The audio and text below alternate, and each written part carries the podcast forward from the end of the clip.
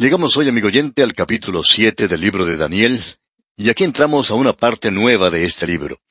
Los primeros seis capítulos, como ya hemos indicado anteriormente, contenían la noche histórica con la luz profética. En los últimos seis capítulos, comenzando aquí con el capítulo siete, tenemos la luz profética en la noche histórica. En la primera parte, el énfasis era sobre lo histórico. Ahora el énfasis será sobre lo profético, pero con un antecedente o base histórica. En el capítulo siete del libro de Daniel tenemos la visión del profeta de las cuatro bestias relacionadas con los cuatro reinos de la época de los gentiles.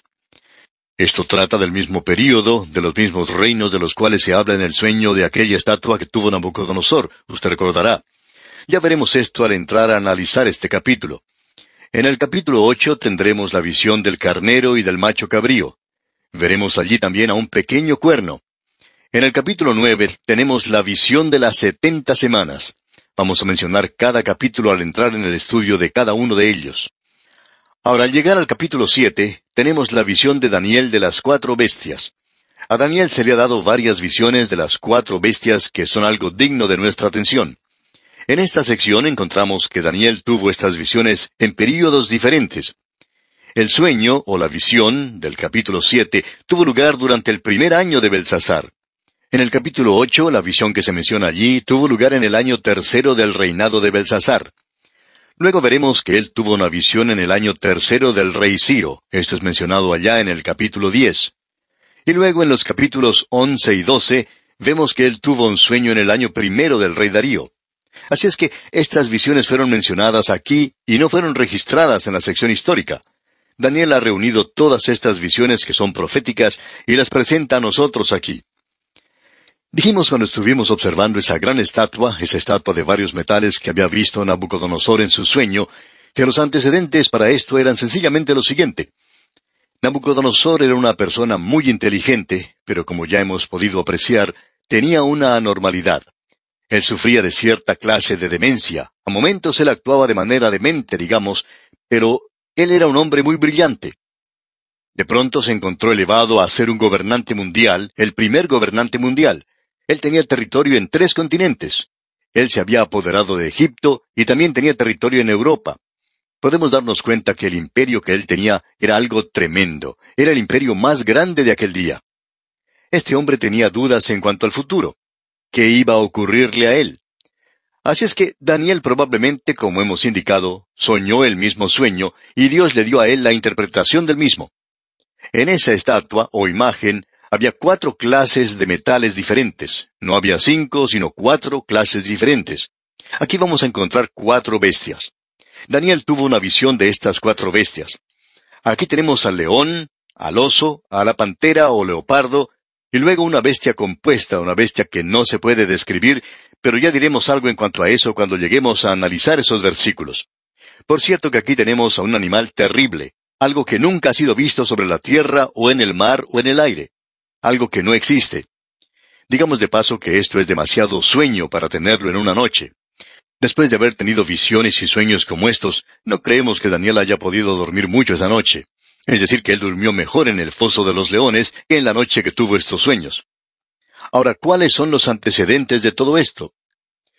Bueno, pensamos que es muy obvio que Daniel, después de haber recibido esa visión de la imagen o estatua, había quedado intrigado, porque a él se le había enseñado como buen seguidor del Antiguo Testamento durante su época, que él tenía ante él el gran pacto que Dios había hecho con David, de uno que vendría de su linaje que sería un gobernante real y ahora se le presentan cuatro reinos.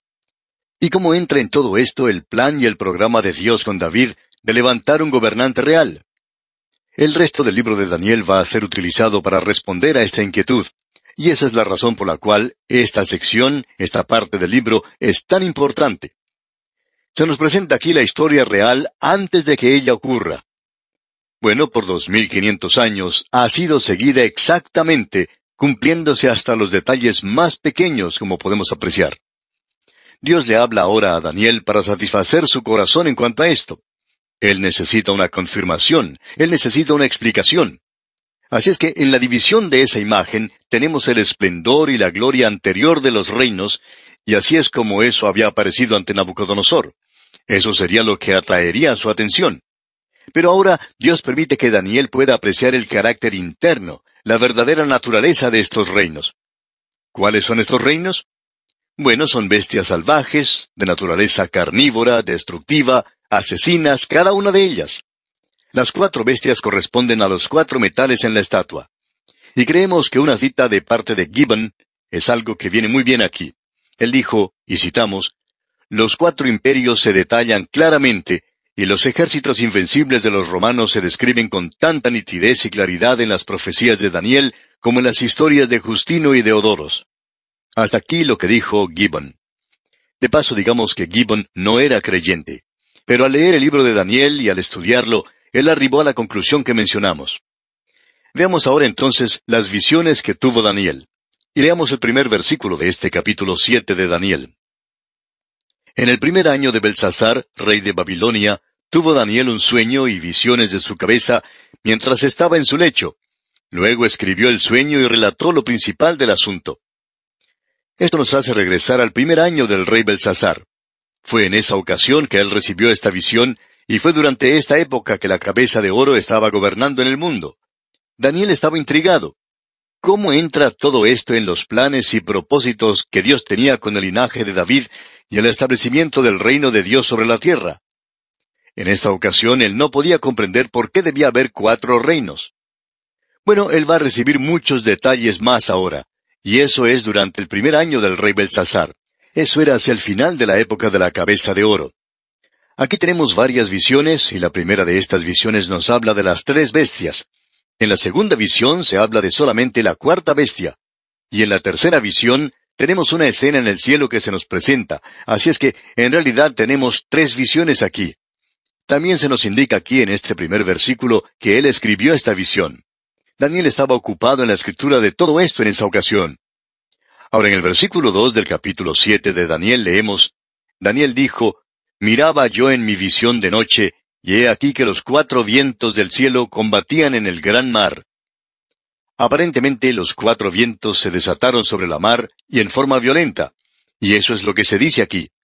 Y los vientos, por supuesto, nos hablan de la agitación, de la propaganda, de la opinión pública, servicios públicos, y en realidad sugiere o representa el populacho, las masas humanas no organizadas, la gente de los gentiles. Uno encuentra esto en el capítulo 13 del Evangelio según San Mateo, en Apocalipsis capítulo 3 versículo 1, que la bestia salió de la mar, y también Isaías en el capítulo 57 de su profecía, versículo 20, lo menciona. Vamos a leer dos versículos allá en el libro de Apocalipsis capítulo 17 en cuanto a esto. El versículo 1 de ese capítulo y el versículo 15 dicen, Vino entonces uno de los siete ángeles que tenían las siete copas y habló conmigo diciéndome, Ven acá y te mostraré la sentencia contra la gran ramera, la que está sentada sobre muchas aguas, es decir, las naciones gentiles. Me dijo también, las aguas que has visto donde la ramera se sienta son pueblos, muchedumbres, naciones y lenguas. Este es un conglomerado de la población de los gentiles a través del mundo. Bueno, por lo general, el viento sopla solamente desde una dirección a la vez, pero también existe un remolino o huracán que tiene gran violencia y que tiene vientos que vienen de todas partes. Esto no solamente se refiere a las condiciones turbulentas de las cuales salieron estas cuatro naciones, sino que nos habla particularmente del último estado del cuarto reino. Ya veremos esto más adelante. Esta época es probablemente la época actual. Nos encontramos aparentemente muy cerca del tiempo cuando el Imperio Romano vuelva a ser reunido una vez más. Aún vive en Italia, Francia, Alemania y en todas las naciones de Europa que se encontraban en el Imperio Romano. Todo lo que se necesita es a alguien para que reúna todo esto una vez más. Aparentemente nos encontramos cerca de esa época, pero no creemos que debemos tratar de especular en cuanto a esto. Entonces encontramos aquí que estas naciones van a ser reunidas una vez más, y encontramos que estas ideologías diferentes, estas formas de gobierno, todo eso va a ser reunido otra vez. Tal vez deberíamos destacar el paralelo mortífero de las circunstancias que aquí se mencionan con nuestra situación mundial moderna. Esa es la razón por la cual decimos que aparentemente nosotros estamos llegando al final de esta edad. Todos los continentes completos están despertándose hoy, y todos están exigiendo un lugar en el sol. Personas que han tenido una civilización primitiva por siglos, de repente han sido lanzados, por así decirlo, a la era moderna. Los radios y los cohetes han cambiado la forma de pensar de las multitudes.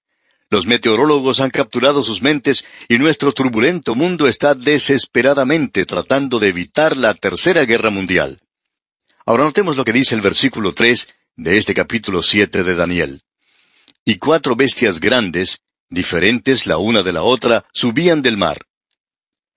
Cada una de estas bestias era diferente como vemos aquí.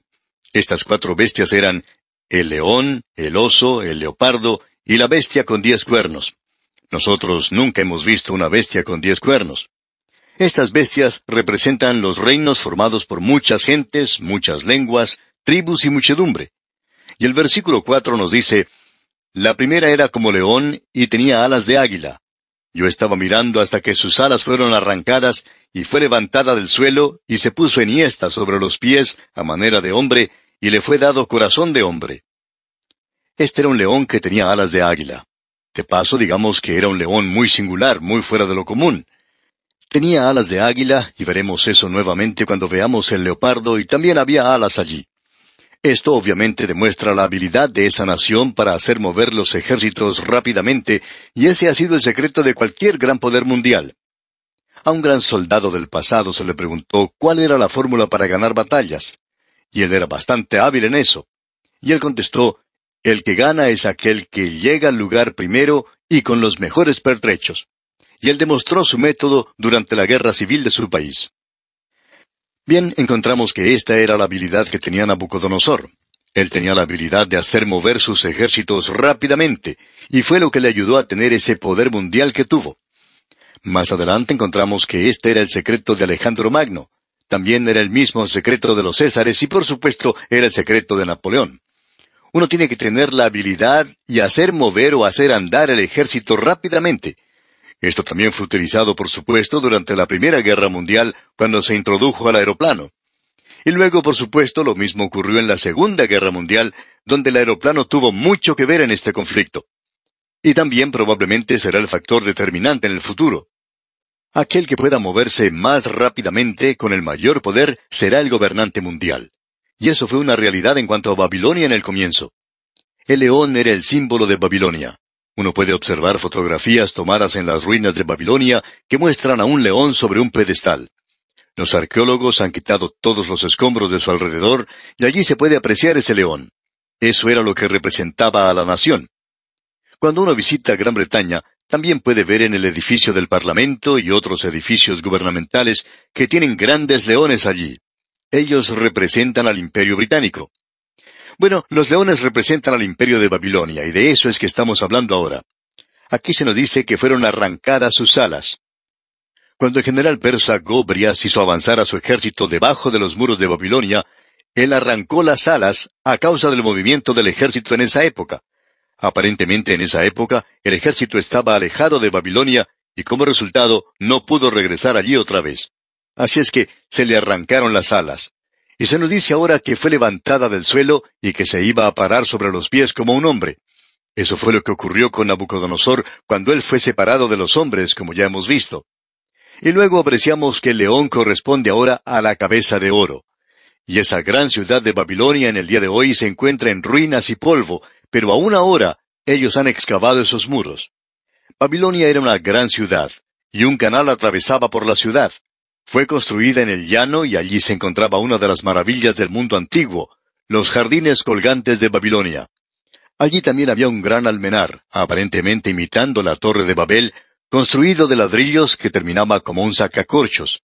En su interior había como un camino que iba hasta la cumbre y allí se ofrecía sacrificios humanos. En Babilonia la gente también tenía todas las comodidades que tenían los romanos, como agua corriente, vidrios, bronce, bañeras, en fin, toda clase de comodidades, y hasta tenían una biblioteca realmente tremenda. Habían progresado mucho en el campo de la ciencia. Tenían un servicio postal y podían enviar correspondencia a todas partes del imperio. Y pensamos nosotros que podían enviar la correspondencia tan rápidamente como hacemos nosotros en el presente. Quizá no tenían los aviones a reacción que tenemos hoy, pero sí que podían enviar la correspondencia rápidamente. Babilonia, pues, era una civilización muy avanzada en esa época en particular. Mientras nuestros antepasados eran personas primitivas, más retrasadas, esta era una nación muy civilizada. era la cabeza de oro, era el león. Era una ciudad muy bien protegida, con un muro de unos cien metros de altura. Tan amplio arriba que cuatro carros de guerra podían andar juntos. Era una gran ciudad, pero todo fue destruido. Luego, después de eso, se nos dice que vino la segunda bestia, y vamos a esperar, amigo oyente, hasta nuestro próximo programa para dar una mirada a esta segunda bestia que se menciona aquí en este capítulo siete de Daniel. Mientras tanto, le sugerimos que usted lea el resto de este capítulo y se familiarice con su contenido. En este día, amigo oyente, llegamos al capítulo siete del libro de Daniel, y como indicamos en nuestro programa anterior, llegamos ahora a una nueva sección donde el énfasis se coloca muy directamente sobre la profecía. A través de toda esta sección, de los capítulos siete hasta el doce, tenemos varias profecías que Daniel recibió durante el reinado de diferentes reyes. El énfasis aquí es sobre la profecía, en contraste con la primera sección donde el énfasis se daba a la historia. Ahora, en el capítulo siete, tenemos la visión de Daniel de las cuatro bestias concernientes a los cuatro reinados de los tiempos de los gentiles. Estas visiones tuvieron lugar durante el mismo período que Nabucodonosor tuvo su sueño en cuanto a aquella imagen de varios metales. Usted recordará cuando Dios le habló a ese rey. Allí él pudo ver cuatro reinos donde Nabucodonosor y su reino de Babilonia eran el número uno. Creemos que podemos comprender lo que está detrás de todo esto. Nabucodonosor se preguntaba en cuanto a lo que sucedería en el futuro. Él se encontró a sí mismo elevado a una posición muy alta. Ahora él es un gobernante mundial y eso era algo nuevo, nunca había tenido lugar antes. Él se ve ocupando una posición bastante singular. Esto no ha tenido lugar desde que Adán se encontró en el jardín de Edén y él recibió dominio sobre las cosas allí. Ahora este hombre Nabucodonosor recibe dominio. Y él se preguntaba en cuanto al futuro, y Dios le habló a él a través de esta estatua, de esa imagen, de muchos metales, mostrándole que iba a haber cuatro reinos mundiales de los gentiles, y no cinco ni tres, sino cuatro. La mayor parte de todo esto, digamos de paso, ya se ha cumplido. A nosotros nos toca vivir durante la época del cuarto metal, de la cuarta bestia, como veremos. Aparentemente, nosotros estamos muy cerca del final de ese período. Nadie puede ni siquiera especular en cuanto a esto porque nosotros no lo sabemos, pero por lo menos nos encontramos en este período. Puede durar por mucho tiempo aún. Daniel pues recibe este sueño por la sencilla razón de que después de haber sido puesto a un lado por Nabónido y por Belsasar, y Daniel aparentemente había sido el primer ministro de Nabucodonosor, ahora tiene mucho tiempo para meditar, para pensar, y nos imaginamos para escribir. Y durante esa época, él también especulaba en su mente de cómo el sueño de Nabucodonosor encajaba con las profecías de Isaías, de Jeremías y de las promesas que Dios le había hecho a David. Él había dicho que uno de su linaje se sentaría sobre el trono. Así es que Dios ahora le habla a Daniel y él recibe estas visiones. En lugar de ver esa imagen de varios metales, que demostraban la fuerza exterior y la majestad y gloria del reino, lo que ellos tuvieron y lo que tenemos hoy, a Daniel se le revela la naturaleza interna. Esa naturaleza interna, el verdadero carácter de esas naciones, demuestran que son bestias salvajes. Y creemos que todo lo que uno tiene que hacer es leer la historia de la humanidad. Amigo oyente, las naciones del mundo no son ninguna excepción pueden ser realmente brutales. Es muy bueno hoy ser un poco idealista y levantar un cartelón que diga paz. Amigo oyente, usted y yo estamos viviendo en un mundo donde hay bestias salvajes. No se encuentran en jaulas, sino que están sueltas y es mejor esconder ese cartel de protesta porque alguien puede atacarle a usted.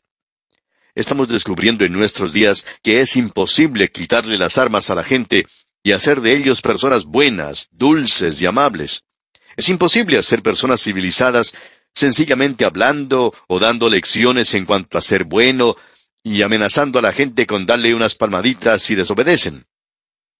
El hombre, amigo oyente, tiene la muerte en su corazón.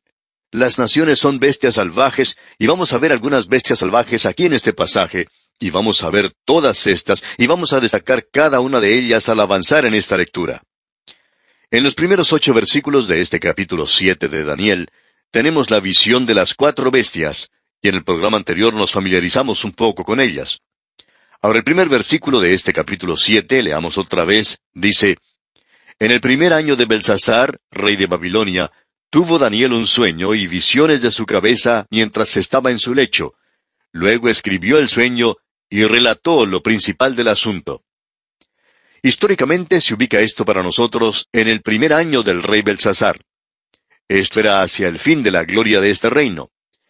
Belsasar estaba reinando en Babilonia la noche en que el general persa Gobías penetró por debajo de los muros de la ciudad, donde acostumbraban a correr las aguas del canal, pero por donde pasaron ahora sus ejércitos y se apoderaron de la ciudad.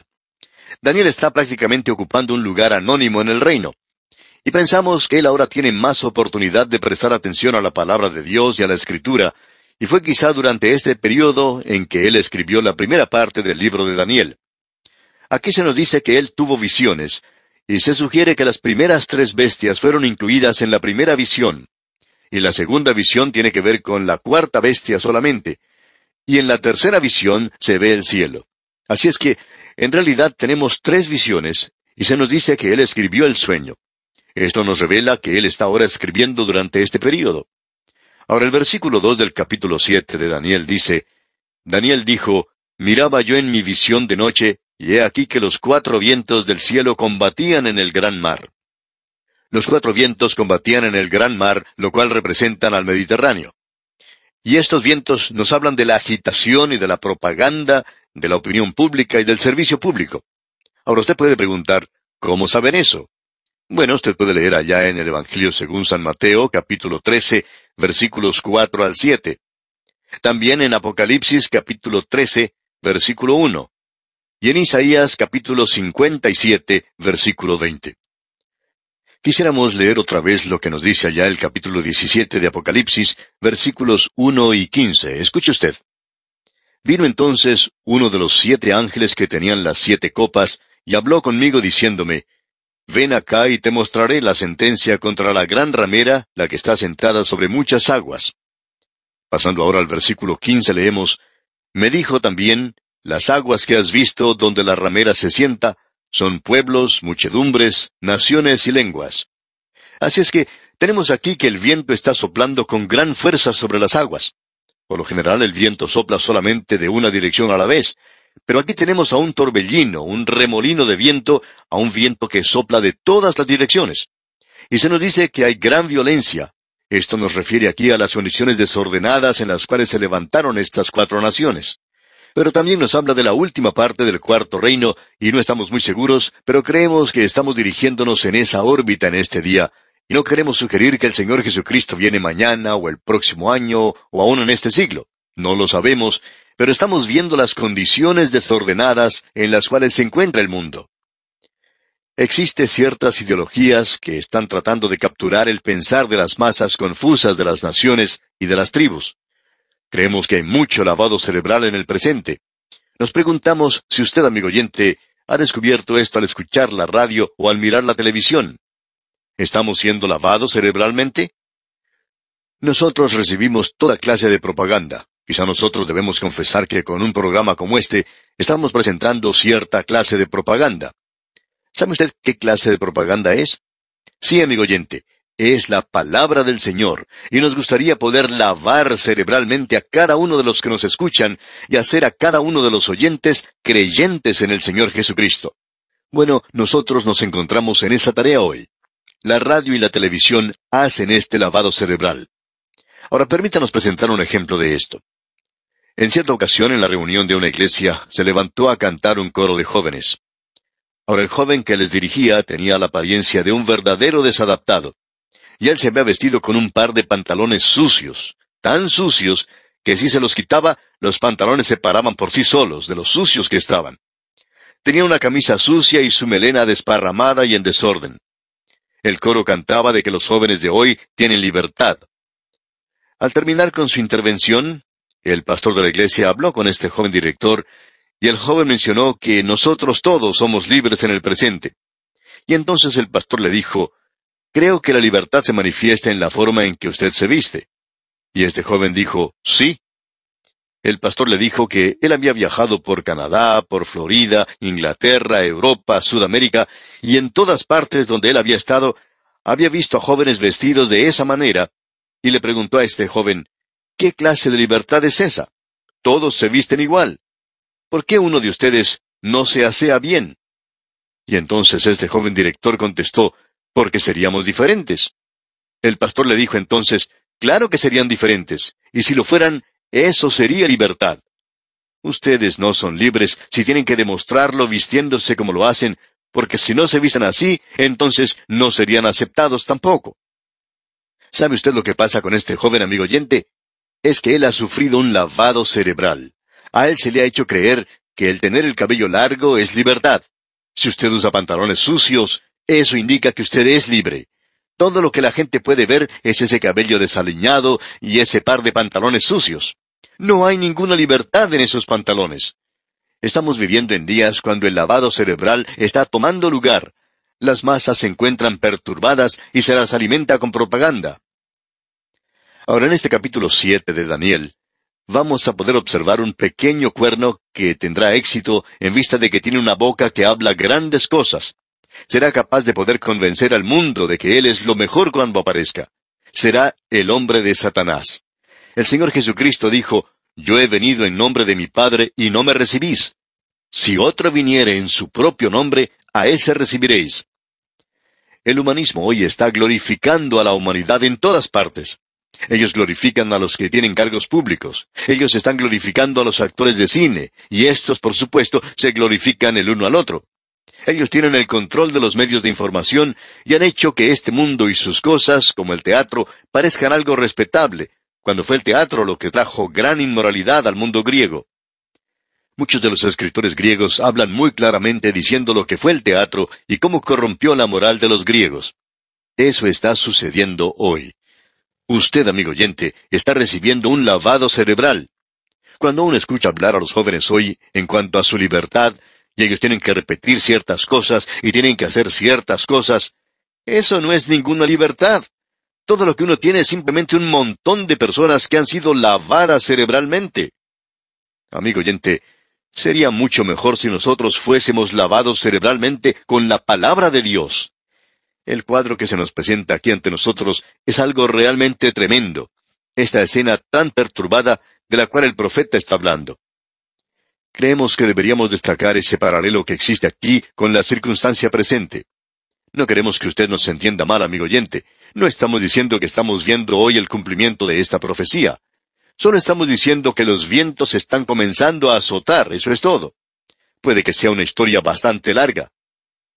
Ahora el versículo tres de este capítulo siete de Daniel nos dice, Y cuatro bestias grandes, diferentes la una de la otra, subían del mar. Estas eran todas bestias de diferentes clases. La primera era como un león, y representa a Babilonia, corresponde a la cabeza de oro que estaba en esa estatua que vio Nabucodonosor. Ahora, continuando con el versículo cuatro, leemos, La primera era como león y tenía alas de águila. Yo estaba mirando hasta que sus alas fueron arrancadas, y fue levantada del suelo, y se puso enhiesta sobre los pies a manera de hombre, y le fue dado corazón de hombre. El león con las alas de águila representa particularmente a Babilonia. Como dice el versículo 17, las bestias representan a los cuatro reyes. Ya vamos a poder apreciar esto cuando nos toque leer esta parte. Las alas de águila demuestran la rapidez con la cual Nabucodonosor podía hacer actuar a su ejército, y el poder que tenía para atacar con su ejército, y el poder que tenía para atacar con sorpresa, que siempre caracteriza a una nación poderosa. La habilidad de atacar al enemigo rápidamente y apoderarse de él sin que lo espere. El secreto de Napoleón era que él podía hacer mover a la artillería rápidamente, y la razón por la cual él perdió en Varsovia fue porque tuvo lugar una tormenta de nieve. Luego ésta se derritió en la tierra, y la artillería se empantanó en el barro, y la caballería tropezó con ellos. Prácticamente se derrotó a sí mismo. Pero las alas de águila demuestran aquí el método que Nabucodonosor utilizó. A él se le hace pararse en pie como un hombre, y eso demuestra que cuando él llegó a ser una bestia, él actuó como una bestia, y luego su mente fue restaurada y él volvió a tener nuevamente su sentido. Aquí se dice que él recibió un corazón de hombre. Creemos que eso se refiere a su conversión. Creemos que él llegó a conocer al Dios vivo y verdadero. Como ya hemos dicho, el león corresponde a la cabeza de oro. Babilonia en el día de hoy es un montón de escombros. Y como predijo Jeremías, esas ruinas dan un testimonio elocuente de la gloria externa que pertenecía a ese lugar. Los jardines colgantes de Babilonia fueron construidos por un rey. Él se casó con una muchacha de las montañas, y Babilonia estaba en un lugar plano, en una planicie. Él hizo construir entonces esos jardines colgantes de Babilonia para ella, para que no extrañara su casa, su ambiente. Y esos jardines colgantes llegaron a ser una de las siete maravillas del mundo de entonces. Luego tenemos ese gran almenar, igual que la torre de Babel. Afuera tenía como un camino hecho de ladrillos, sobre la cúspide había un altar donde se ofrecía sacrificios humanos. Esa nación también tenía un sistema postal que no le tenía envidia a ningún otro. Tenían agua corriente y hasta bañeras. Eran pues un gran pueblo, digamos de paso. Tenían una biblioteca, eran un pueblo muy literario. Esa era la cabeza de oro. No hubo ningún reino como este, y aún las ruinas que han sido excavadas hoy nos cuentan una tremenda historia. Luego tenemos al oso. Leamos el versículo cinco de este capítulo siete de Daniel. Y he aquí otra segunda bestia, semejante a un oso, la cual se alzaba de un costado más que del otro, y tenía en su boca tres costillas entre los dientes, y le fue dicho así, levántate, devora mucha carne. El oso representa el imperio mundial de Media y Persia. El oso corresponde a los brazos de plata. Fue el brazo de plata de Media que le dio un poderoso golpe en la nariz a Babilonia. Luego, el brazo de Persia le aplicó un potente golpe en el vientre. Con eso se apoderaron de Egipto y del resto del mundo. Así es que el oso va de un lado, el lado de Media, y luego Persia del otro lado. Las tres costillas en su boca representan a los tres reinos que constituyen esto, o sea, Babilonia, Lidia y Egipto. No hay alas en el oso. ¿Por qué? Porque se le dijo, levántate, devora mucha carne. El ejército de los medas y los persas se movía con gran dificultad, produciendo un sonido sordo y continuo, ya que los soldados hasta llevaban a sus familias consigo. Y fue Jerjes el que llevó a un millón de hombres y trescientos barcos contra Grecia y fue derrotado. Ese hombre Jerjes, que fue quien llevó a tantos hombres, regresó derrotado porque Dios no tenía la intención de que el Oriente controlara al Occidente durante este período en particular. Llegamos ahora a la tercera bestia, la pantera. Y la pantera es el imperio griego mundial, y esto lo vemos en el versículo seis. Leamos. Después de esto miré, y he aquí otra, semejante a un leopardo, con cuatro alas de ave en sus espaldas. Tenía también esta bestia cuatro cabezas, y le fue dado dominio. Pantera es una mejor palabra que leopardo, ya que la pantera puede saltar con más rapidez para atrapar su presa. Esto representa el imperio mundial bajo Alejandro Magno. Esas cuatro alas que se mencionan nos ilustran la vida de Alejandro Magno de hacer avanzar a su ejército con una rapidez que haría aparecer a Nabucodonosor como una tortuga. En el día de hoy estamos notando una carrera armamentista. ¿Por qué? Porque como dijimos anteriormente, aquel que tiene más armamento y puede llegar a atacar más rápidamente es el que va a ganar. En el pasado, cuando los ejércitos no eran tan mecanizados como en el presente y se usaba más la caballería y la infantería, había generales que acostumbraban a hacer marchar a su ejército durante toda la noche para poder llegar a donde se encontraba el enemigo y sorprenderlo.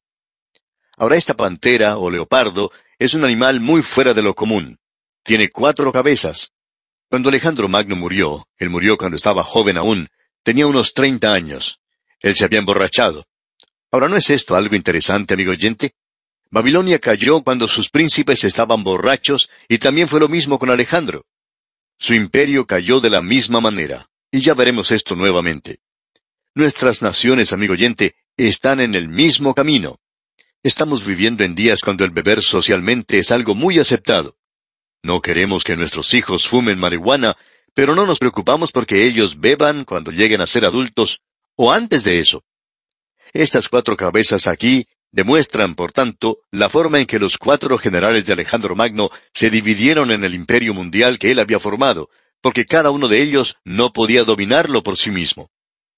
Y Cesandro se apoderó de Macedonia y Grecia, Lisímaco tomó para sí Asia Menor, Seleuco tomó Siria, y luego tenemos a Antíoco Epífanes, que se muestra en el próximo capítulo como pequeño cuerno, que provocó tales trastornos en Jerusalén en el templo, y luego tenemos a Ptolomeo, quien se apoderó de Egipto, y por supuesto, Cleopatra vino de ese lugar.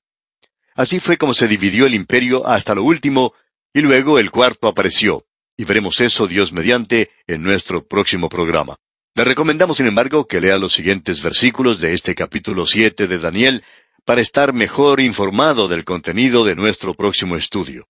Es nuestra oración que Dios le bendiga ricamente. Familiarice con su contenido para que esté así mejor preparado para nuestro próximo estudio. Que Dios le bendiga en gran manera es nuestra ferviente oración. Nos encontramos, amigo oyente, en el capítulo siete del libro de Daniel, y hoy comenzamos nuestro estudio en el versículo siete. Aquí en esta parte del libro de Daniel estamos observando las cuatro bestias que Daniel vio en su sueño. Aquí se nos presenta la segunda visión que él tuvo. Es la visión de una bestia que no se puede clasificar y de unos cuernos. Esto representa al imperio romano, lo mismo que las piernas de hierro representaban a Roma en la estatua de Nabucodonosor. Leamos pues el versículo siete de este capítulo siete de Daniel. Después de esto miraba yo en las visiones de la noche, y he aquí la cuarta bestia, espantosa y terrible, y en gran manera fuerte, la cual tenía unos dientes grandes de hierro. Devoraba y desmenuzaba, y las obras hollaba con sus pies, y era muy diferente de todas las bestias que vi antes de ella, y tenía diez cuernos. Vamos a esperar hasta llegar a la interpretación de este sueño antes de entrar en todos los detalles. La explicación de esto la encontramos allá en el versículo 19 de este mismo capítulo. Allí encontraremos que se le da más atención a la cuarta bestia que a las otras tres juntas. Y la interpretación es importante, y es importante para nosotros hoy, porque esta parte en particular se relaciona con la época en la cual nosotros estamos viviendo. Estamos viviendo en la época de la cuarta bestia, amigo oyente. Aparentemente estamos viviendo en la época cuando los dedos y el cuerno están comenzando a manifestarse. Vamos a ver esto en más detalles. Queremos ver la explicación que el Espíritu de Dios nos ha dado, y eso nos librará de cualquier clase de especulación. Pero ahora observemos esta bestia que no se puede clasificar. La cuarta bestia es completamente diferente a las demás, y se mantiene separada de las demás, porque todas las otras bestias tienen su contraparte, digamos, en el bosque, la selva y el zoológico. Creemos que la mayoría de nosotros hemos podido ver un león o un oso o algún leopardo o pantera, pero estamos seguros que nunca hemos podido ver una bestia como la que se relata aquí, en la tierra, en el mar o en el aire. Esta bestia es una bestia muy fuera de lo común. Después de soñar con una bestia como esta, no creemos que ninguna aspirina o alguna otra píldora le pueda ayudar a uno a conciliar el sueño nuevamente. Pensamos que uno se pasaría la noche despierto. Bueno, notemos lo que dice este versículo siete en cuanto a la bestia. Leamos el versículo siete otra vez. Después de esto miraba yo en las visiones de la noche, y he aquí la cuarta bestia, espantosa y terrible, y en gran manera fuerte, la cual tenía unos dientes grandes de hierro. Devoraba y desmenuzaba, y las obras hollaba con sus pies, y era muy diferente de todas las bestias que vi antes de ella, y tenía diez cuernos. Esta bestia que representa al imperio romano se caracterizaba por su fortaleza. Provocaba temor y terror. No tenía ningún parecido a ninguna de las bestias que la precedían. Tenía dientes grandes y de hierro, y creemos que esto la identifica con las piernas de hierro que ya hemos visto y que representaba al imperio romano. El talón de hierro de Roma estuvo sobre el cuello de este mundo por un milenio, y mucho se ha dicho en cuanto al imperio romano. Aún hasta este día sorprende a los historiadores. Y fue Gibbon quien dijo lo siguiente, y entendemos que Gibbon no era creyente. Él dijo, el imperio romano llenaba al mundo, y cuando el imperio cayó en las manos de una persona, el mundo se convirtió en una segura y triste prisión para sus enemigos. El resistirlo era fatal y era imposible tratar de hacer eso. Hasta aquí las palabras de Gibbon. Otro escritor, el doctor Roberto Caldwell, quien también ha escrito un buen libro sobre Daniel, dijo lo siguiente. Hace dos mil años, Roma le dio al mundo la unidad ecuménica que la Liga de Naciones y la Organización de las Naciones Unidas han tratado de lograr en nuestra época. Los esfuerzos modernos no son nada original, como suponen muchos de nuestros contemporáneos, sino que son avivamientos de los ideales romanos que se habían perdido completamente desde la época de César Augusto. Hasta aquí lo que dice el doctor Roberto Caldwell. Amigo oyente, el imperio romano simplemente se desintegró, y así es como está hoy.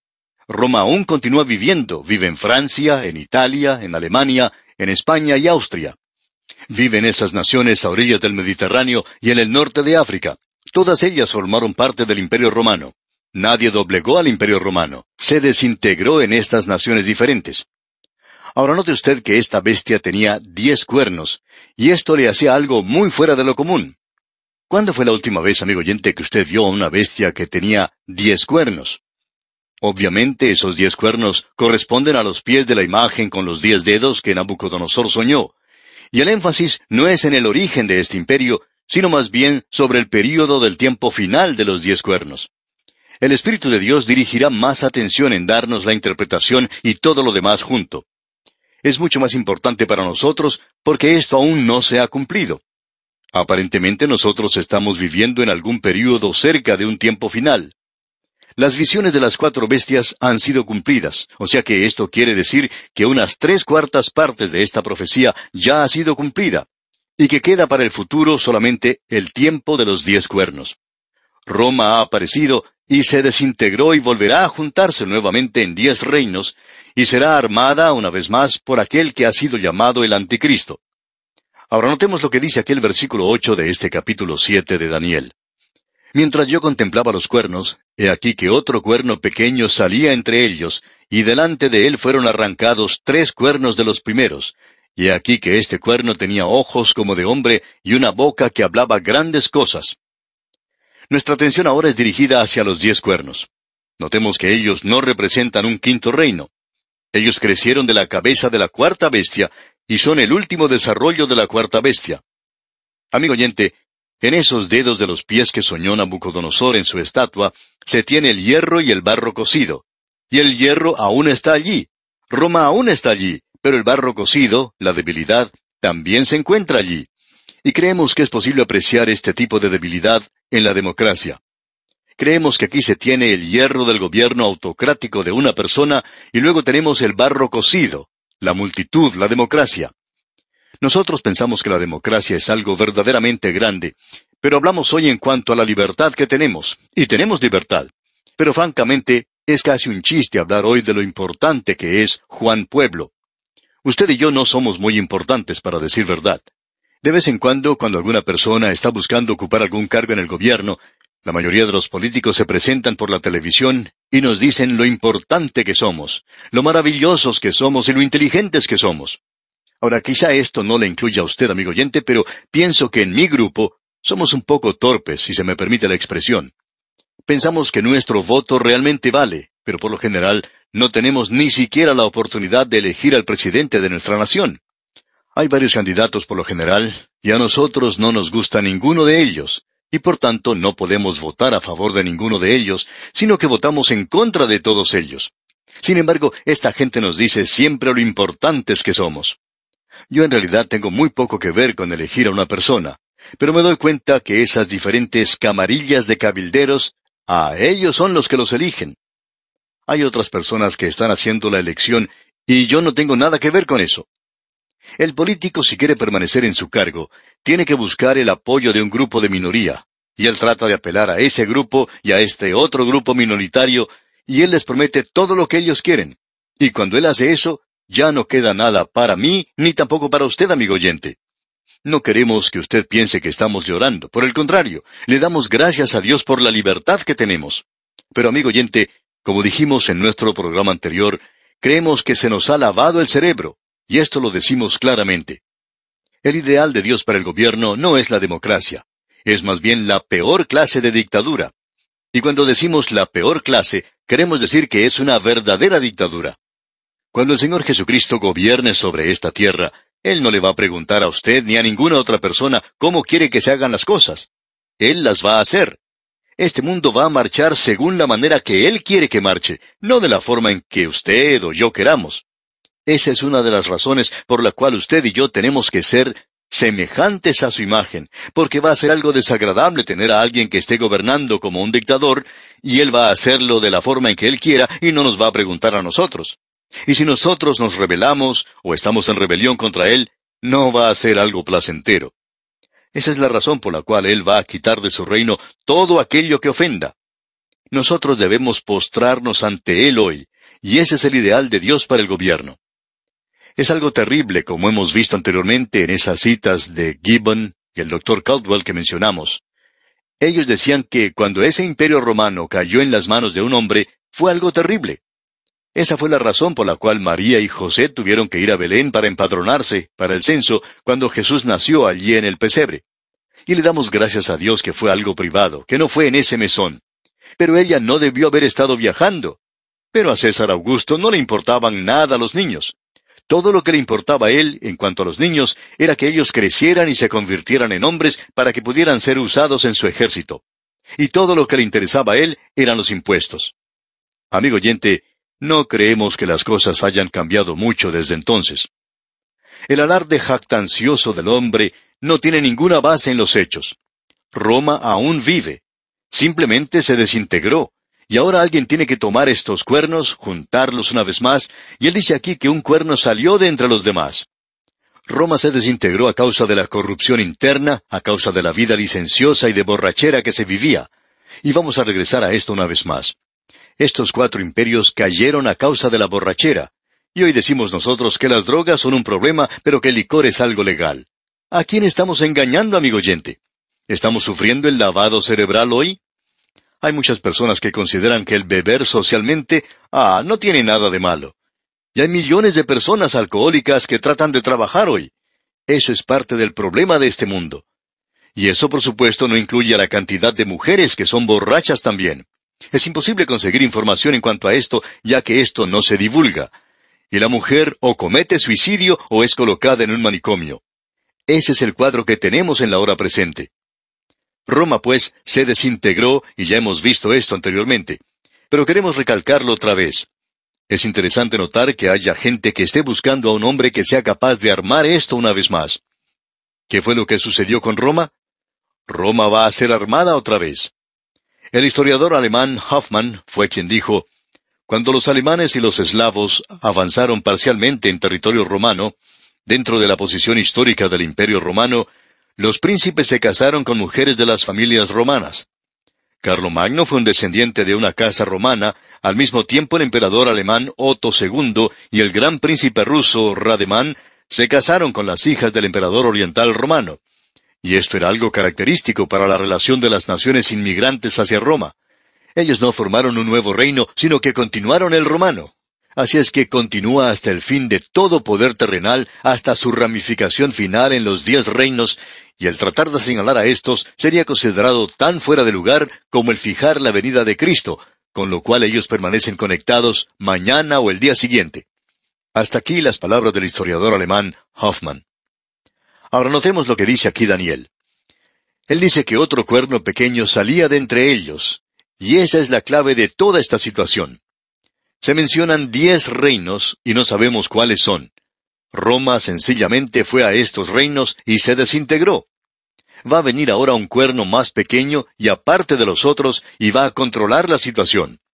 Vamos a regresar a este cuerno cuando lleguemos a la explicación, a la interpretación. Tenemos luego la visión del Hijo del Hombre que viene en las nubes del cielo.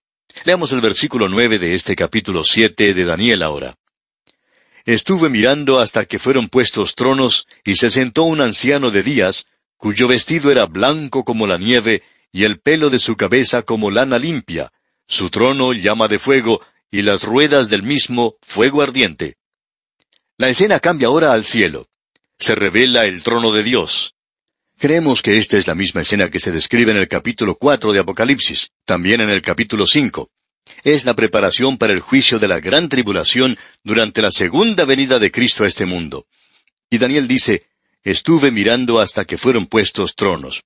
Eso corresponde a Apocalipsis capítulo 4 versículo 4, porque aunque Juan da allí la cantidad de los ancianos y otros detalles, Daniel no se preocupa con eso, porque él no le está hablando aquí a la iglesia. Su tema no incluye a la iglesia y su vida futura. Ahora el anciano de días se refiere al Dios eterno. Dice Daniel, cuyo vestido era blanco como la nieve. Eso se refiere a sus atributos de santidad y justicia. Y continúa Daniel diciendo, el pelo de su cabeza como lana limpia. Eso nos habla de su sabiduría infinita y de su eternidad. Su trono llama de fuego. Eso nos habla del juicio. Y las ruedas del mismo fuego ardiente. Nos habla de la energía irresistible y del poder incesante de Dios. Eso lo vimos allá en Ezequiel capítulo 1. que Dios está avanzando para lograr su propósito. Y luego continuamos aquí en el versículo 10 leyendo, Un río de fuego procedía y salía de delante de él. Millares de millares le servían, y millones de millones asistían delante de él. El juez se sentó, y los libros fueron abiertos. Ahora, este no es el juicio del gran trono blanco que tiene lugar después del milenio.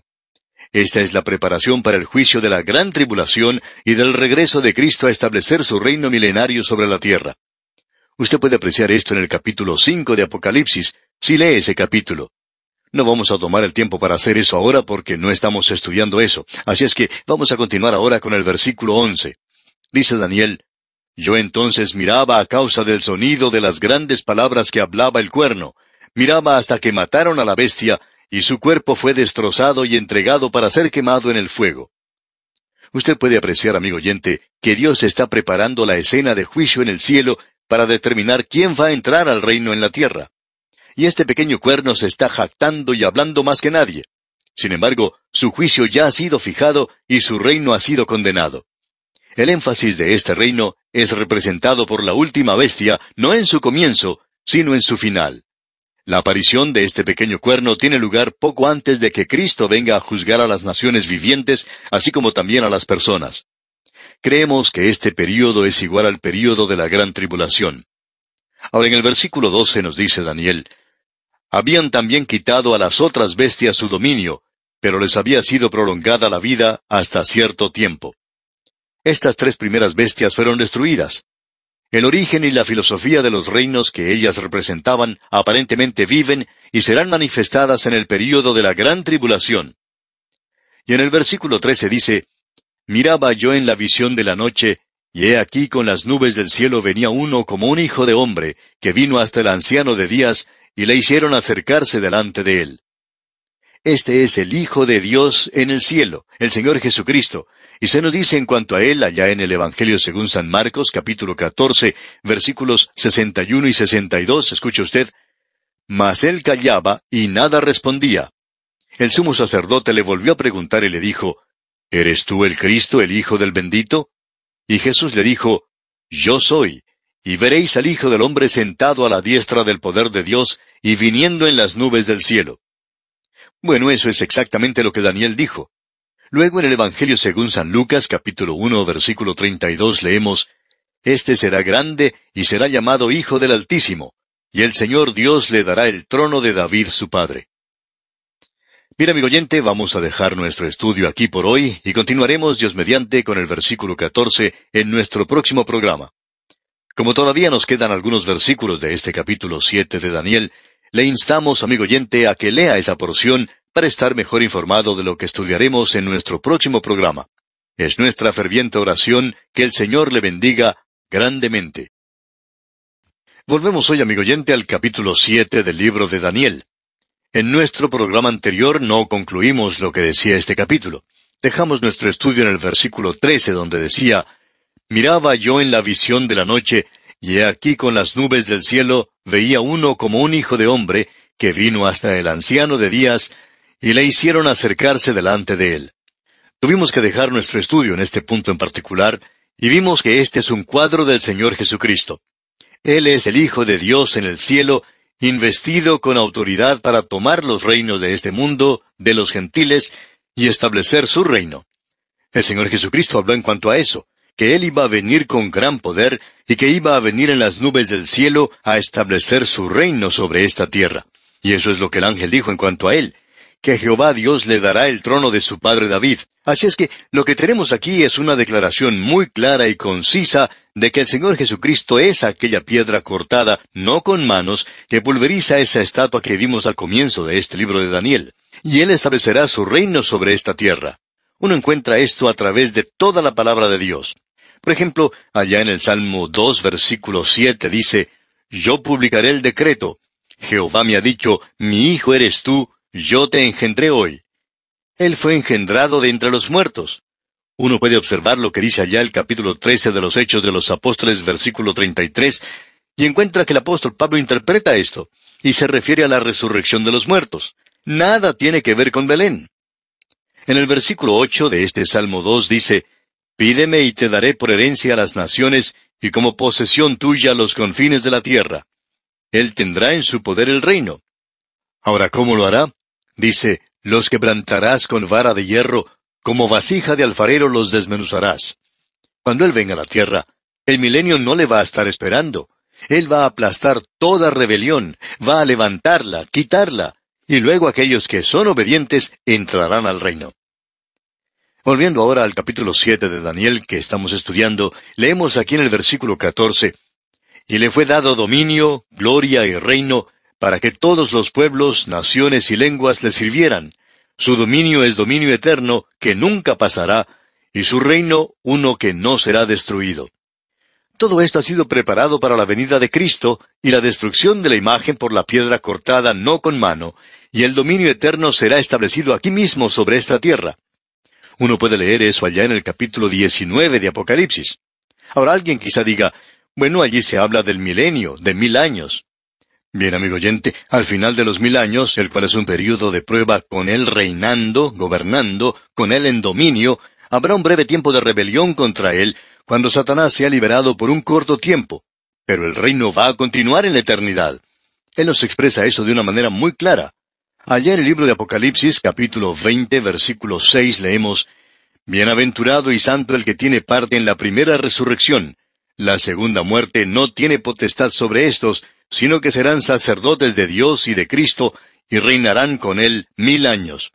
Este reino de mil años no es otra cosa sino una fase de un reino eterno.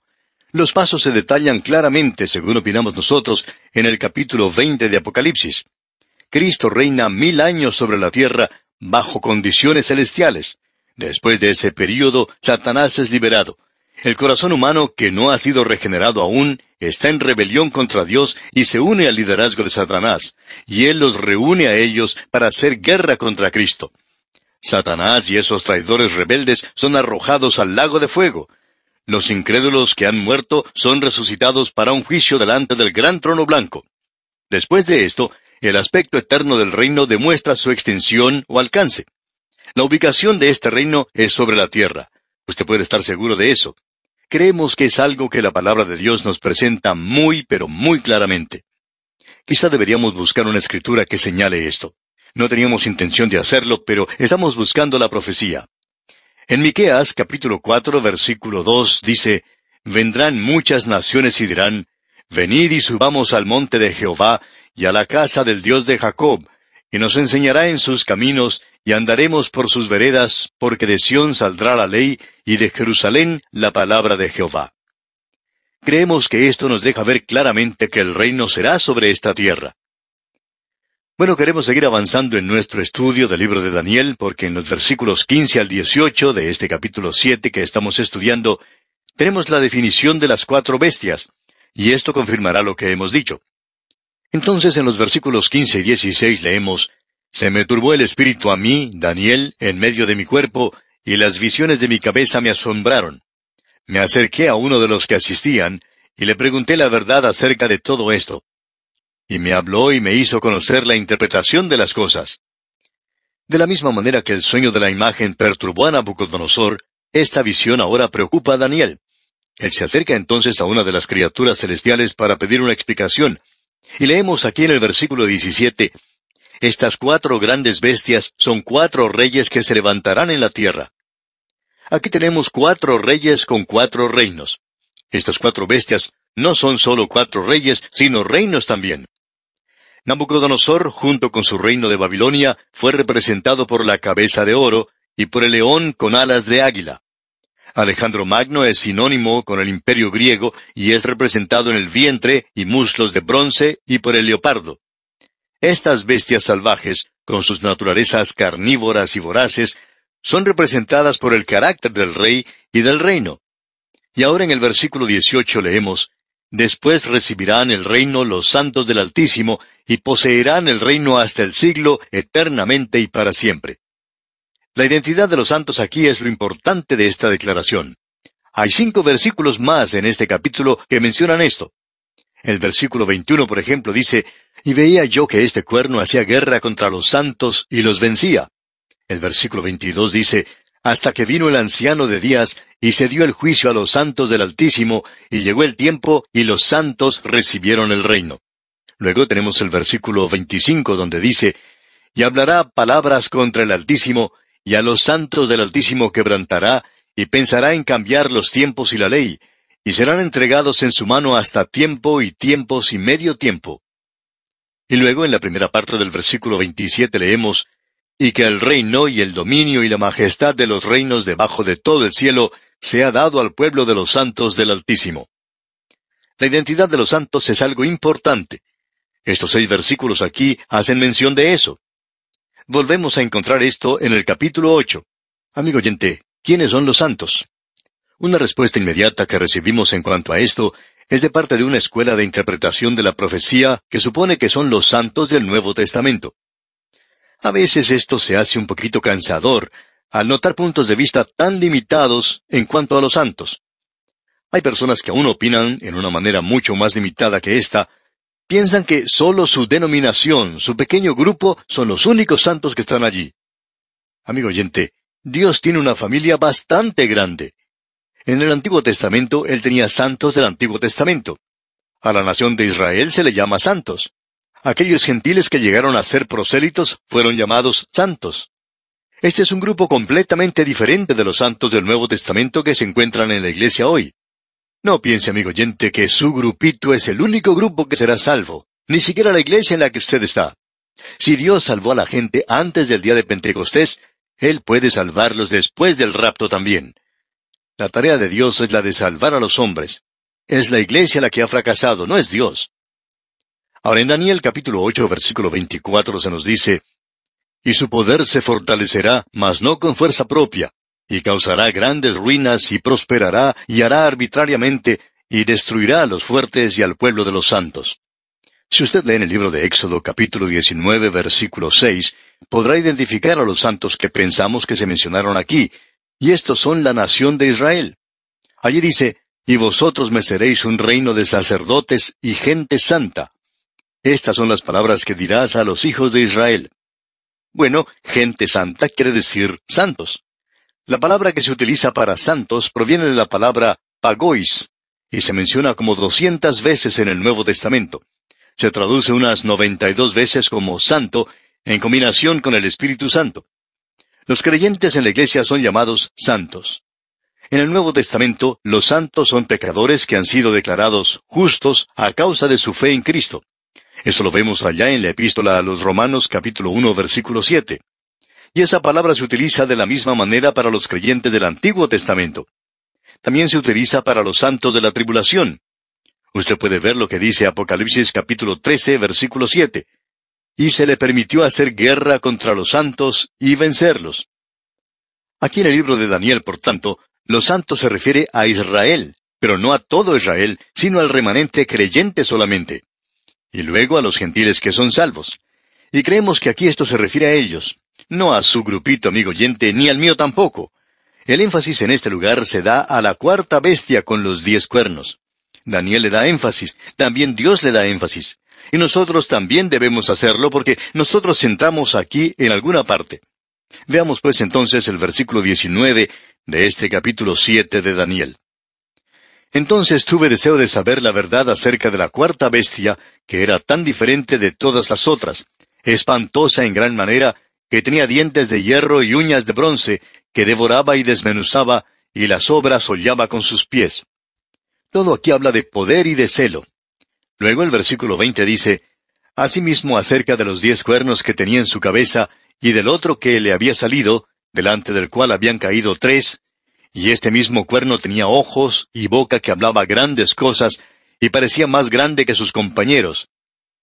La atención se dirige aquí a la cuarta bestia, y a la ferocidad de la bestia.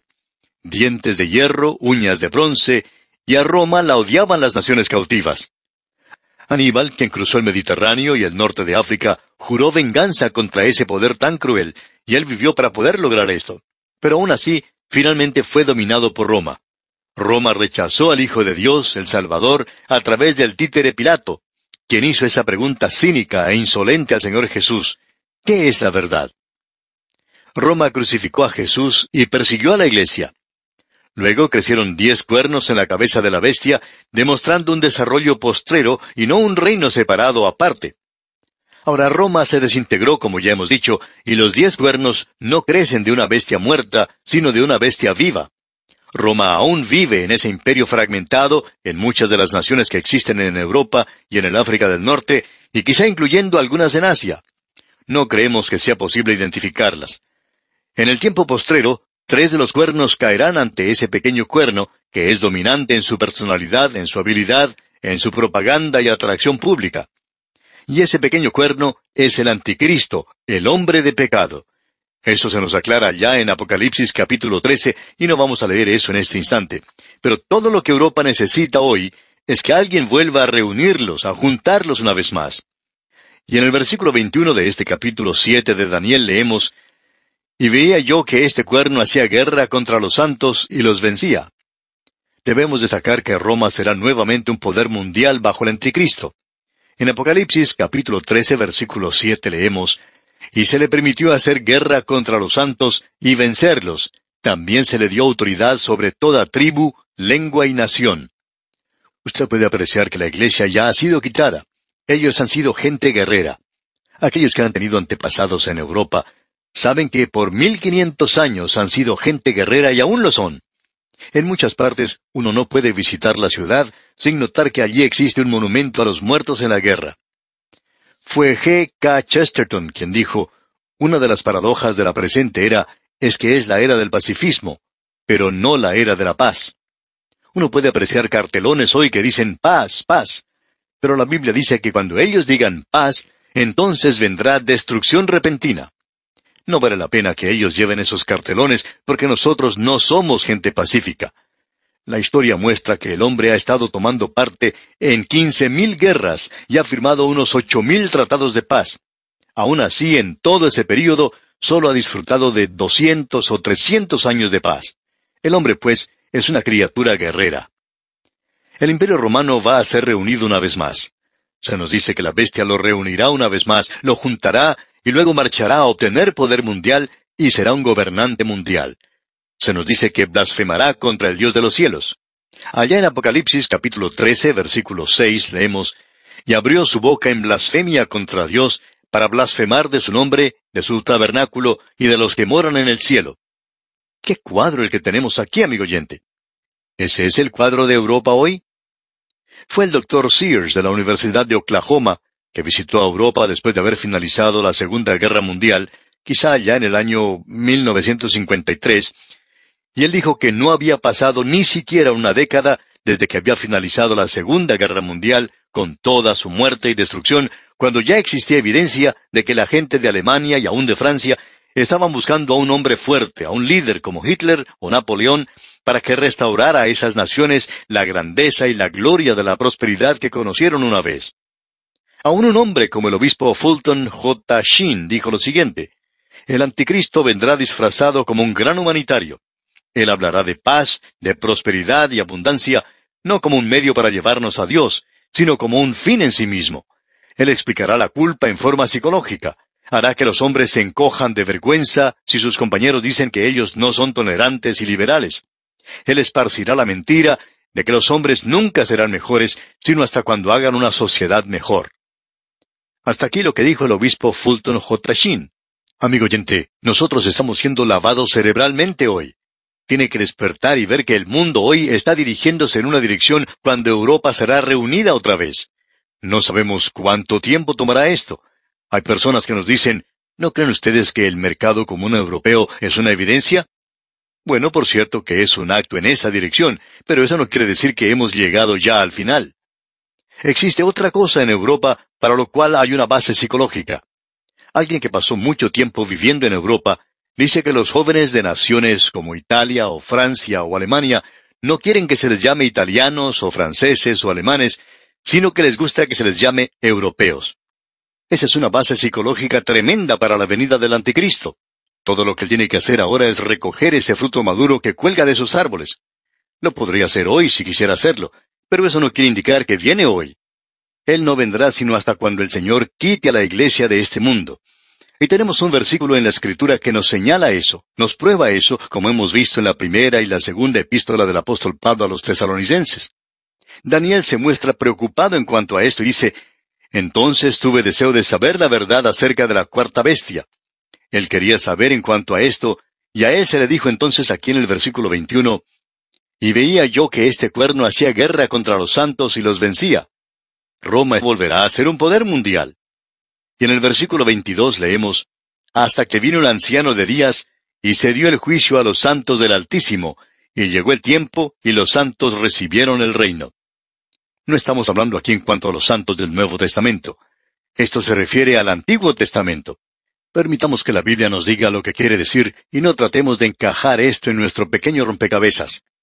Y luego en el versículo 23 leemos, Dijo así, La cuarta bestia será un cuarto reino en la tierra, el cual será diferente de todos los otros reinos, y a toda la tierra devorará, trillará y despedazará. Ese es el reino que viene sobre esta tierra. Amigo oyente, usted puede ver que Roma está siendo reunida otra vez, y solo el Señor Jesucristo puede detener eso. Bueno, concluiremos este capítulo Dios mediante en nuestro próximo programa. Y luego entraremos a estudiar el capítulo ocho de Daniel. Es nuestra ferviente oración que el Señor le bendiga abundantemente. Hemos dedicado bastante tiempo a esto, pero sucede que este es un capítulo bastante importante. Estamos seguros que muchos expositores han dicho que este es uno de los capítulos más importantes de la Biblia. Quizá podríamos decir que hay un sentimiento unánime en cuanto a esto. Ahora, en el versículo 24 de este capítulo 7 de Daniel leemos, Y los diez cuernos significan que de aquel reino se levantarán diez reyes, y tras ellos se levantará otro, el cual será diferente de los primeros, y a tres reyes derribará. En este capítulo estamos mirando a la cuarta bestia que observó Daniel en su visión. Usted recordará que había otras tres bestias. El león, que representaba la cabeza de oro de la imagen que había soñado Nabucodonosor, y eso era Babilonia. Luego tuvimos el oso, y el oso representaba los brazos de plata que representan a su vez el imperio medo-persa. Tuvimos después al leopardo con cuatro alas, lo cual representa los lados de bronce, lo que a su vez representa al imperio griego que fue formado por Alejandro Magno. Luego llegamos a esta bestia, a la cuarta bestia indescriptible, separada de las demás, al imperio romano, y es única en cada aspecto de su ser. Estos tres imperios anteriores ya han desaparecido. Ellos representaron su parte y ya han salido de la escena, digamos, de la historia humana. Ahora nos encontramos en algún punto de esta cuarta bestia. La bestia en sí misma era algo feroz, viciosa, brutal, pecadora, dictadora y dominante. Como ya hemos visto, así era el imperio romano y Roma no desapareció. Simplemente se separó en las naciones de Europa, lo que hace de esto algo único en la historia del mundo. Así es que el imperio romano aún continúa viviendo en el lenguaje, en la psicología, en la filosofía, en los gobiernos y los sistemas legales de todas las naciones de hoy. Lo que nos interesa a nosotros aquí es que allí había diez cuernos que salieron de esta bestia, y cada uno de ellos son reyes, y cada rey, por supuesto, representa un reino. Y luego se nos dice que de entre esos diez cuernos o reyes saldrá otro, es decir, que aparecerá un número once. Y este va a ser diferente de los demás, es decir, será completamente diferente de todos los que han venido anteriormente. Él asumirá el poder dominando a tres reyes. Esto le dará más o menos una mayoría y entonces obtendrá el poder mundial. En realidad llegará a ser un dictador de todo el mundo. Y hablando honradamente, ese es el cuadro que se nos presenta también allá en el capítulo 13 de Apocalipsis, donde en el versículo 7 leemos, y se le permitió hacer guerra contra los santos y vencerlos. También se le dio autoridad sobre toda tribu, lengua y nación. De la misma manera en que los césares gobernaron el mundo de aquel día, y ya hemos visto lo que Gibbon tenía que decir en cuanto a esto, pero nos gustaría volver a repetirlo porque es algo muy importante. Dijo Gibbon, el imperio de los romanos llegó al mundo, y cuando el imperio cayó en las manos de una sola persona, el mundo se convirtió en una prisión segura y tenebrosa para sus enemigos. El resistir era algo fatal y era imposible escapar. Ese era un cuadro muy preciso. Y Gibbon aclara aún más esto que estamos hablando aquí, que eso no era asunto de conjeturas. Él dice, los cuatro imperios se detallan claramente y los ejércitos invencibles de los romanos describen con tanta claridad las profecías de Daniel como se ven las historias de Justino. Es así entonces que tenemos ante nosotros al cuarto imperio, o nos encontramos en alguna parte del mismo. Ahora de este imperio saldrán diez reyes, y ellos se volverán a unir nuevamente, y de allí saldrá uno que será este pequeño cuerno. Este será el hombre de pecado, el anticristo, y él va a gobernar sobre todo el mundo. Él llega a obtener el poder mundial. Y eso tendrá lugar en el período de la gran tribulación, un período que nosotros creemos será de siete años. Ahora notemos lo que dice aquel versículo 25 de este capítulo 7 de Daniel. Y hablará palabras contra el Altísimo, y a los santos del Altísimo quebrantará, y pensará en cambiar los tiempos y la ley, y serán entregados en su mano hasta tiempo y tiempos y medio tiempo. Ese pequeño cuerno será un blasfemador. Eso lo vemos nuevamente allá en el capítulo 13 de Apocalipsis. Los versículos 5 y 6 de aquel capítulo dicen, También se le dio boca que hablaba grandes cosas y blasfemias, y se le dio autoridad para actuar cuarenta y dos meses. Y abrió su boca en blasfemia contra Dios, para blasfemar de su nombre, de su tabernáculo, y de los que moran en el cielo. Y una de las características del anticristo es que éste está contra Dios y contra Cristo. Eso es lo que anticristo quiere decir, aquel que está contra Cristo. Creemos que las dos bestias de Apocalipsis presentan los dos aspectos del anticristo. Uno contra Cristo, un blasfemador, el otro un falso profeta. Él actúa como si fuera un cordero, pero es un lobo con ropa de cordero y él trata de imitar a Cristo. También se nos dice que Él quebrantará a los santos. Esto literalmente quiere decir que afligirá a los santos, que los perseguirá, y se nos dice que va a hacer eso allá en el capítulo 12 de Apocalipsis, versículos 13 al 17. Luego se nos dice que ese pequeño cuerno cambiará las leyes y costumbres, y vamos a ver que eso ocurrirá en realidad. Ahora, el período del reinado de este pequeño cuerno es de corta duración. Se nos dice que serán entregados en su mano hasta tiempo y tiempos y medio tiempo. Un año, dos años y la mitad de un año, es decir, tres años y medio. Y es durante ese último período de tres años y medio de la gran tribulación cuando Él reinará sobre la tierra.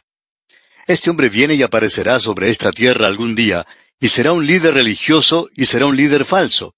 Habrá un líder político, y él también va a ser un líder falso este va a llegar a ser un dictador mundial.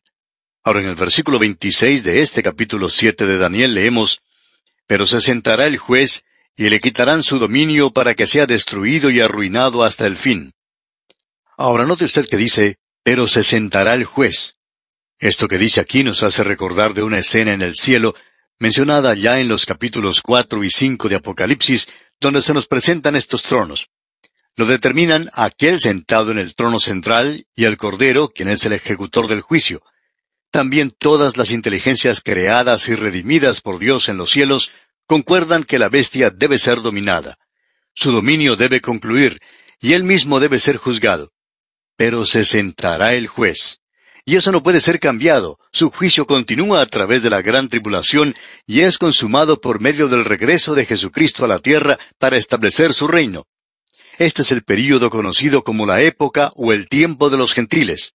Comenzó hace mucho con Nabucodonosor y continuará hasta cuando Cristo venga a esta tierra a establecer su reino.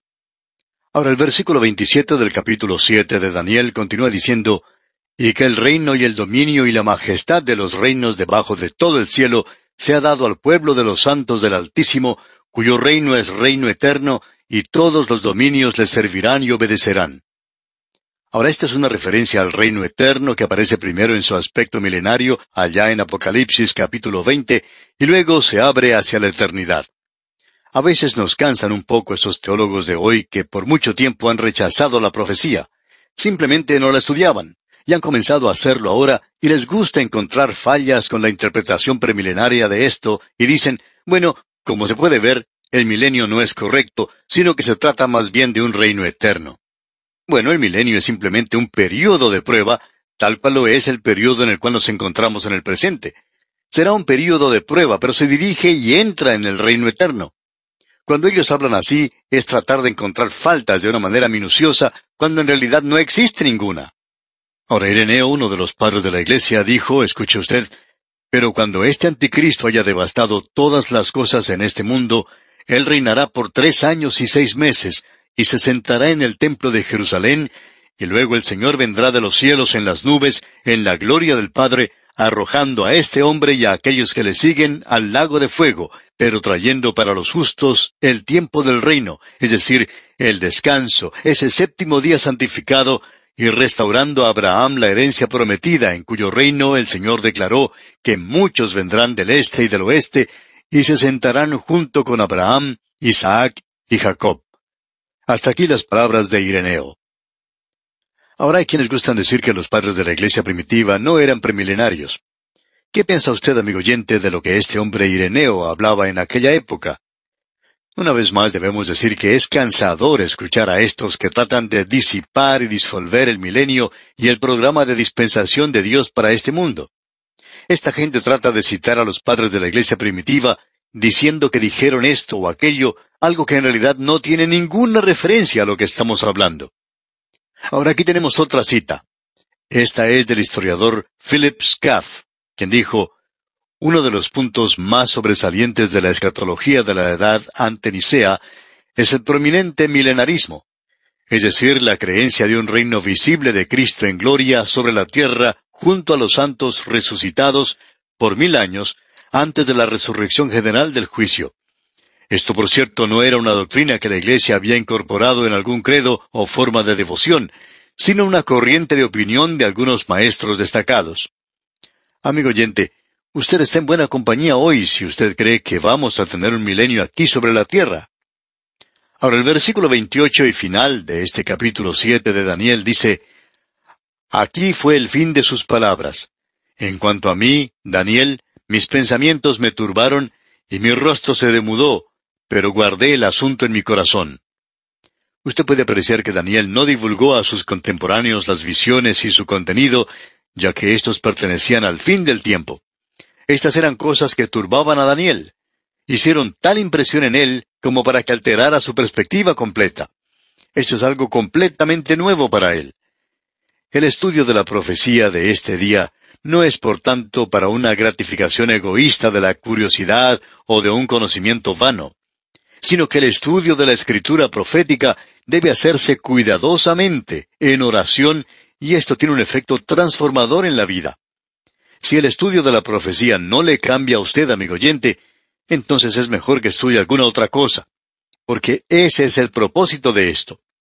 Si todo lo que logra es hacer de usted una persona que arguye y que quiere llevar a cabo debates en lugar de tratar de esparcir la palabra de Dios, entonces, amigo oyente, hay algo que no anda bien.